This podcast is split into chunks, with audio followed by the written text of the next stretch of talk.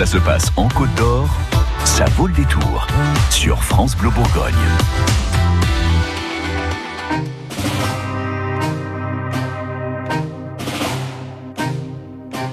Spectacles sont sur France Bleu Bourgogne. Place au théâtre maintenant avec cette pièce jouée à la lanterne magique de Beaune mardi prochain, le 9 avril.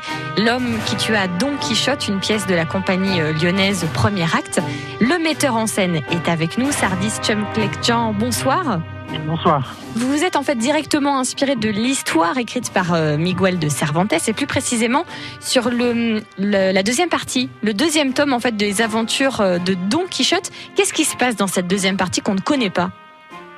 Alors, ce qui se passe dans cette deuxième partie est, est complètement savoureuse. C'est le moment où Cervantes donne peut-être une leçon à Woody Allen, le cinéaste, puisque puisqu'avant l'heure il lui euh, il lui transmet euh, des mises en abîme des des choses qui sont euh, qui sont absolument euh, savoureuses comme je l'ai dit.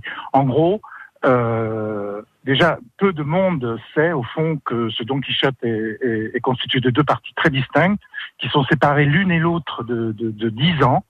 Et durant ces dix ans euh, ces dix années il y a un écrivain que dont je ne tairai le nom qui lui vole l'idée de Don Quichotte à Cervantes et qui prétend en écrire la suite.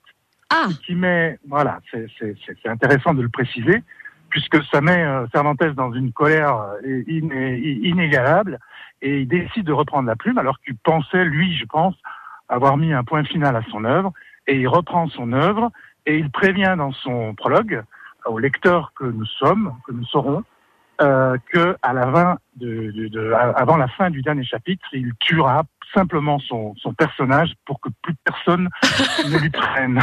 Donc c'est complètement fou, mais son coup de génie à Cervantes, c'est là où je faisais allusion à, à, à Woody Allen oui. et à sa rose pourpre du Caire, pour ceux qui connaissent un peu le, le cinéma de, de Woody Allen, c'est qu'il met entre les mains de son personnage, donc de fiction, qui est fait d'encre et de papier, il lui met concrètement le tome 1 qu'il a écrit, si bien que Don Quichotte peut lire euh, et, et, et s'apercevoir de toutes les moqueries dont il a été victime durant ces 500 pages où on l'a vu tomber euh, mille et une fois et se relever mille et deux. Voilà.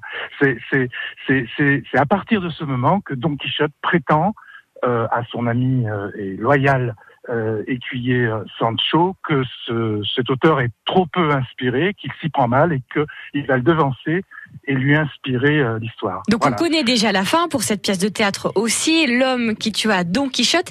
Et, et sur scène, euh, vous avez choisi de mettre deux comédiens, enfin une comédienne et un musicien seulement. Est-ce que c'est un peu une prouesse artistique? Parce qu'il y a quand même plein de personnages à jouer, non?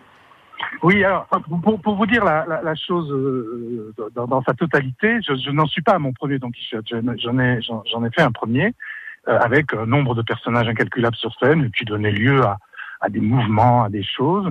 Mais euh, au fond, euh, la, la, l'envie de transmettre et de, de, de, de, de proposer ce, ce, texte à une comédienne qui fait partie de la compagnie depuis plus de 20 ans euh, l'a emporté. Et c'est vrai que sur scène, on a une comédienne qui interprète les trois personnages que sont Don Quichotte, forcément, euh, Sancho, mais aussi Cervantes qui a son mot à dire.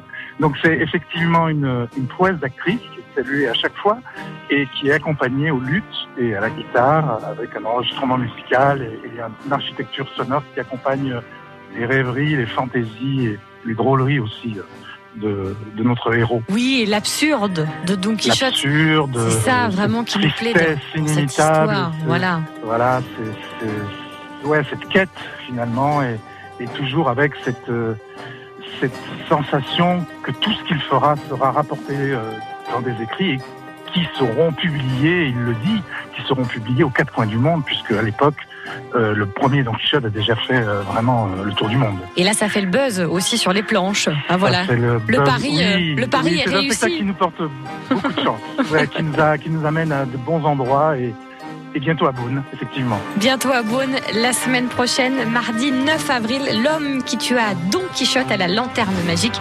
Vous gagnez euh, bien sûr très bientôt vos places sur France Bleu Bourgogne. Sarkis euh, Chumlek-Jean, merci beaucoup d'avoir répondu à nos questions. À très bientôt. C'est un plaisir. Bonne soirée. À bientôt. Au revoir.